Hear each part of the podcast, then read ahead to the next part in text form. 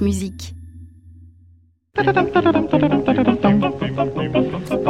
Bonjour Aliette. Bonjour Saskia. Et on part euh, à la chasse aux clichés. Vous avez l'air un peu nerveuse ce matin. Qu'est-ce qui se passe? C'est parce que je suis assise à côté de vous, Emmanuel Pahu.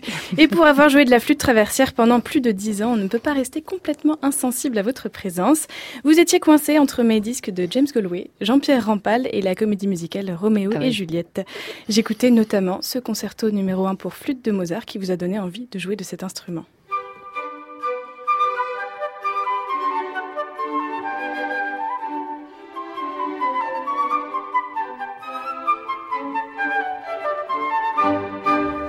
Vous nous avez donc trouvé un cliché à chasser sur la flûte, Aliette? Je pourrais sortir les éternels clichés comme quoi les flûtistes ont un peu la grosse tête ou alors qu'il est impossible de faire jouer juste deux flûtes ensemble.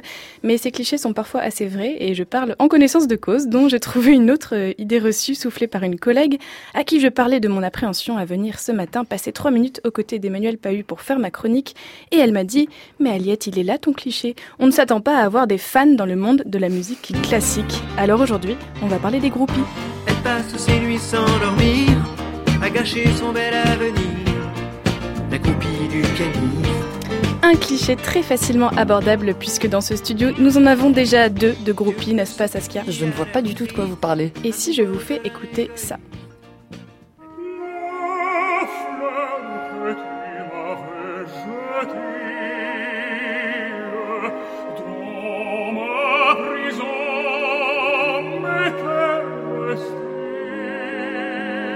Oh, mais si vous me faites écouter Jonas, c'est de la triche.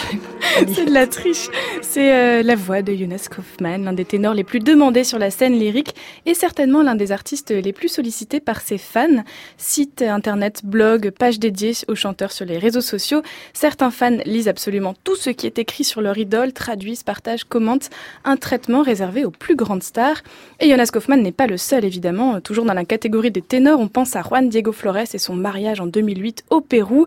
Une foule immense était présente et la cérémonie diffusée sur deux chaînes de télévision locales avait rassemblé 2 millions de téléspectateurs. Un succès tel qu'il ne se déplaçait plus sans garde du corps. Oui, les fans et groupies dans le monde de la musique classique sont bien présents. Il suffit aussi d'aller devant l'entrée des artistes à la fin d'un concert. Autographes, photos, selfies. Les musiciens sont des stars, mais dans un milieu un peu plus restreint où leurs vies sont moins exposées, moins médiatisées. Pourquoi? Parce qu'il y a d'abord un certain désintérêt des médias pour euh, les artistes classiques et une volonté de la part de ces mêmes artistes de rester discrets sur leur vie privée. C'est ce qui fait toute la force de ce milieu. On peut avoir accès à des étoiles qui gardent les pieds sur terre.